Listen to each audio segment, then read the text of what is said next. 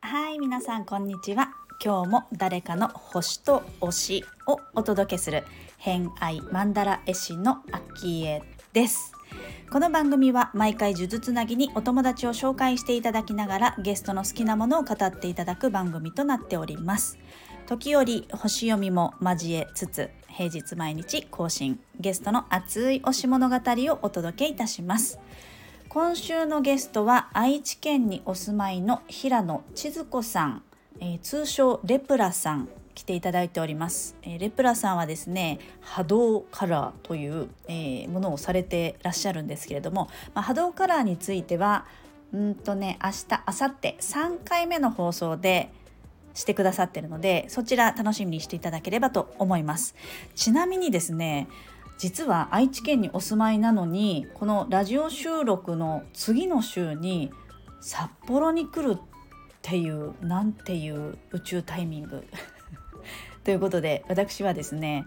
先週末にレプラさんに札幌来たっていうんで会いに行ったんですよね。まあ、その、えー、感想のお話だったりとかっていうのはアフタートークでしていこうと思うんですけれども、えー、受けた波動カラー診断の結果についてはこうね8人のお姫様になぞらって解説してくれるんですよあのその診断結果をね。でその中でこうシンデレラとか白雪姫とかこう8人いるんですけどそのうち私が一体何のお姫様だったのか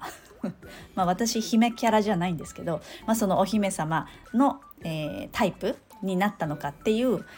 結果だったり感想だったりっていうのは3回目の放送ぜひぜひアフタートーク聞いてみてください。今日お話しいただいたのはですね、まあ、その潜在意識だったりとか、まあ、脳科学も専門分野かと思うんですけれども、えー、本の選び方だったりとか、まあ、その辺のお話もちょっと面白かったのでぜひぜひ聞いてくださればと思います。偏愛にまつわるホロスコープをご紹介いたしますと、えー、癒しだったり潜在意識感情心を司る月星座は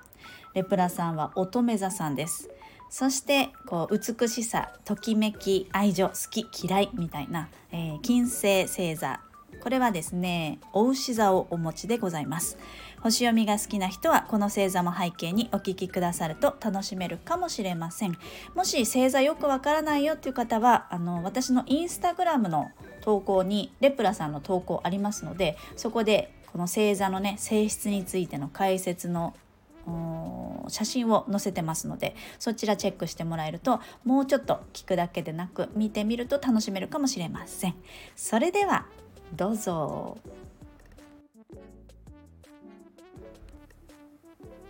今回はですね前回ご出演いただいたここね店主のあきさんからのご紹介で平野千鶴子さん来ていただいております。どうぞよろしくお願いいたします。お願いします。えっと、まずは簡単な自己紹介お願いできますでしょうか？はい、えっと、ニックネームがレプラで、本名は平野千鶴子と申します。えっと、普段はあの波動カラーというオリジナルの、えっと、カラーの、えっと、セッションを、えっと、いろいろとこういろんな場所であのさせていただいててあとまあ自宅とそれから、えっと、呼んでいただいた場所に伺ってあのセッションさせていただくという活動をしています。この波動カラーっていうのが、はい、オリジナルの診断セッションっていうことですね。そうです。はい。そうです。はい、はい。なかなかこの辺のお話から入っていくのかなっていうのがあるんですけれども、はい、今日はよろしくお願いいたします。お願いします。でですね、早速ちょっと好きなものリストの中からのお話聞きたいと思うんですけれども、まあ、この波動カラーっていうのがオリジナル、千鶴子さんオリジナルってことですよね。はい、そうです。ね、多分それをこう開発というか、こうひらめいて、自分のこう、はい、今まで学んできたものをつなげていって出来上がったものかと思うんですが、はい。その辺のところから、えっ、ー、と、書いていただいたのが、潜在意識とか、はい、えー、まあ、宇宙の法則、引き寄せの法則、あと波動なんかが書いてくださってるんですけれども、はい。まずはじゃあ、その好きなものとして掲げてらっしゃるので、潜在意識はい。まあこれはちょっとね、こう潜在的なものなので、こう顕在して見えないものですから、このあたりっていうのはどういうところから興味を持たれて、好きになったんですかね？あそうですね。もともとそうですね。30年以上も前に、うんあの自己啓発セミナーっていうところに行っていて、ではいその時にえっとなんかマーフィーの法則とかナポレオンヒルとかいろんなその海外から来るえっとそれこそこう自分自身のスキルをアップしたり何かこう自分自身に自信をつけてそれで仕事に生かしていくみたいななんかこうそういうセミナーに、えっと、通いまくってセミナージプシーをやってました当時は。でそれ、で、えっと、自分自身のことがよくわからないのでそういうセミナーに行くと自分を知って自分の才能を生かすことができるようになるんじゃないかなっていうことでそのセミナーに行くのと同時に、えっと、セミナーの受付とかそういったこうえっと、先生たちのお仕事のお手伝いっていうこともやりながら、えっと、自分自身を知るっていうことにすごくエネルギーを注いででなおかつあの右脳開発の幼児教室とかあとピアノを教えるっていう仕事をしていたのでその生徒たちにもっと才能をこう伸ばしていくためにはこの潜在意識を活性化すれば生徒たちの才能ももちろん自分の才能も伸びていくんじゃないかなっていうところからスタートしてあの思いっきり沼にはまったっていう状態です。なるほど。そのセミナージプシーの頃は、もうすでに、そのピアノを教えたりとか、はい、えっと、右脳教育みたいなはいお仕事をすでにされていた。えーっとねするうーんとねそうですねすでにしながら学生の時からすでにあのピアノを教えるっていうことをやっていたのでなのでその時点ですでにあのセミナージプシーは始まっていて、うん。うん、でそれであの例えばそのピアノのコンクールに出す生徒たちをやっぱりこう、まあ、アスリートみたいなものなので結果を出さないといけないっていうところがあってでそれでうんと本番に強い子と弱い子といてうんうんうん。どうしてすごい才能にあふれてる子が本番であの思いっきり才能を発揮できないのかすごい残念に思ったり、うん。また自分自身ももっともっとあの自分のその才能を発揮できるっていうことができる場面のところで緊張してうまくいかなかったりっていうそういう経験から、えっと、その自己啓発っていうセミナーに通うようになってるので全部あの同時進行だと思います。うーん、なるほど、なるほど。じゃあ、そもそも興味を持っていたっていうよりは、そういう子たちに会う、会ったことで、なんか、はいなんでだろう、これはっていううんの紐解きから始まった感じ。そうですね。で、それよりももっと小さい小学生ぐらいの時は占いにはまってましたね。ご自身がですね？はい。星占いとか。へえ。え今はど、今もするんですか？今も好きだから、えっうんうと、セッションしてもらったり、自分で検索して、生年月日とか打ち込んだら出てくるので、そういうので、ねうんうんうんはい。あの、見たりして楽しんでます。へえ。じゃあ、そもそもそういうちょっとね、まあ、子供の頃って見えない世界っていうか、割とね、うんあの魔法だとか、そうです、そうです。結構大好きです。好きはい。だと思うんですけど、はい。うーん、大なるほど、なるほど。はい。でもなかなかね、そう、見えないものをこう、ケアしていくってすごく、なんて言うんでしょうね。あのうん丸を四角にするとかってすごく明確に分かりやすいと思うんですけど、うん、うん、うん。こういう見えないものを取り扱うっていうことって結構ね、大変。めちゃくちゃ大変だし、ねあの言語化するっていうのがすっごい大変であ言葉を一つ間違えると全然相手に違う解釈で伝わってしまうのでうん。それがものすごい苦労するし今でも苦労してますねその言語化に対しては。なるほど。はい、まあだけどうん楽しいですね。ああ、難しいから楽しいみたいなね、そうですそうです。はい。確かに。まあ、言語化の話で言うと、まあ、はい。下の方に、リストの下の方に本屋さんっていうのがあって、やっぱり、はい。あの、私のな、あの、占いっていうか、私別に占い師じゃないんですけど、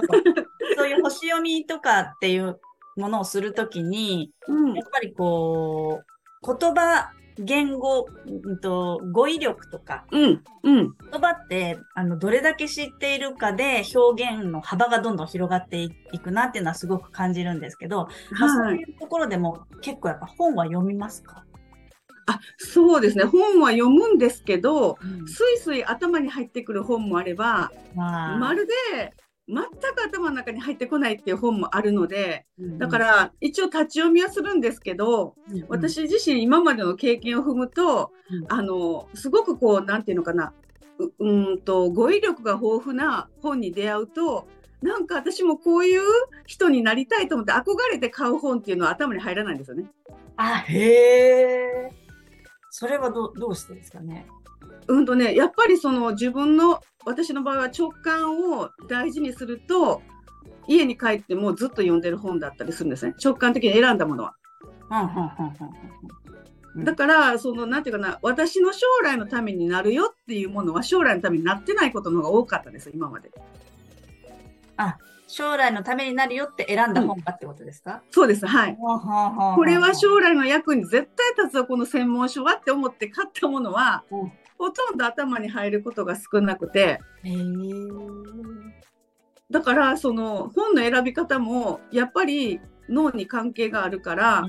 だからその、えっと、理想と現実の違いっていうのをものすごく私は今まで体験してきたので、うん。うん、だから自分がその体感覚で感じる人なのかそれともちゃんと頭でしっかり考えて納得して進んでいく人なのか、うん。ちゃんと自分を知っておかないと本を選ぶのもかなり なんていうのかなあのお蔵入りする本が増えるんじゃないかなっていう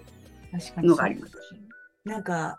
まあ、自分に合う本、合わない本みたいなそうですそうです。方でね、言うとそうなると思うんですけど、う。んうんうん、それは選び方うんとしては、まあ、まず最初に自分を知るっていうのが、その体感派か、そうですね。はい。うん。頭を使う派かっていうはい。のが必要かと思うんですけど、はい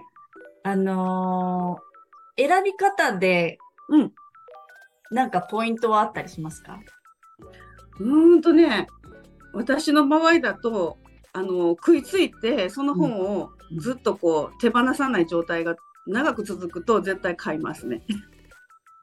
あ、えっ、と、本屋のにいる時点でもう手放さないでいるとってことですはね。い。はい。はい。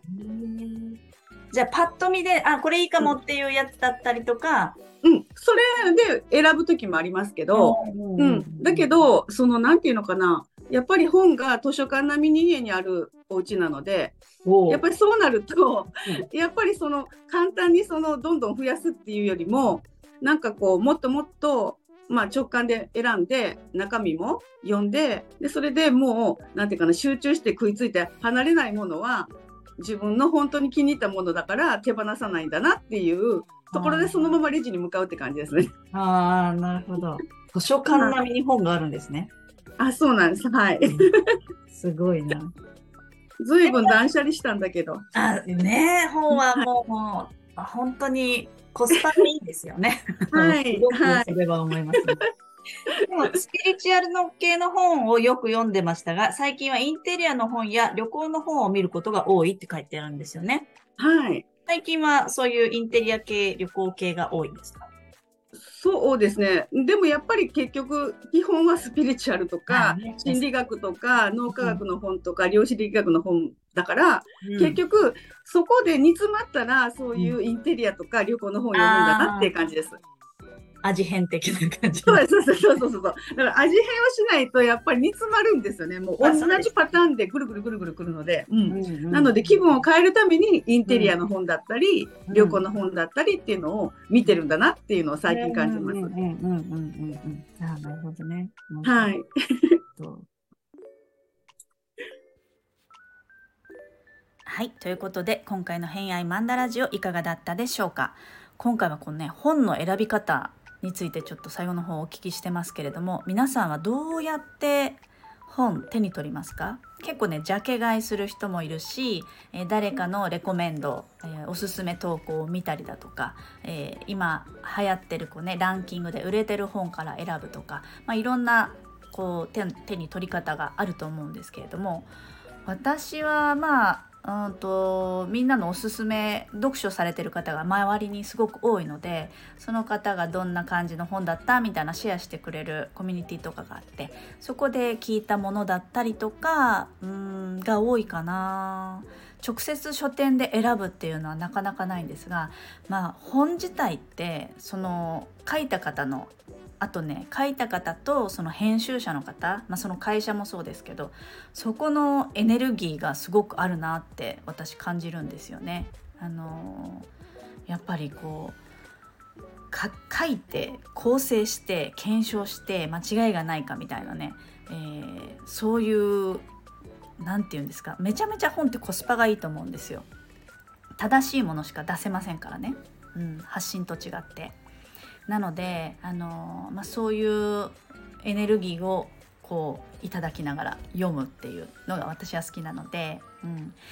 どうだろう体感派ではないかな。結構ロジカルに選んでるかもしれない。だからこう理解する本としない本はやっぱりあるなな読まないとわからないところはある。けどあの読み方が私レゾナンスリーディングっていう読み方をしてるので割とこう直感を使う読み方をするんですよね。自分の目的を持って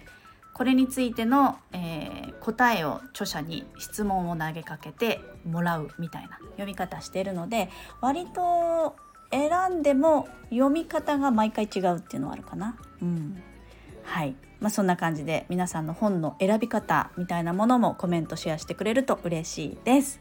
ということで本日もお聴きくださりありがとうございました。また明日はレプラさん来ていただいてますので、えー、そちらお届けできればと思います。今日も良い一日をお過ごしください。偏愛マンダラ絵師の秋江でした。ではまた。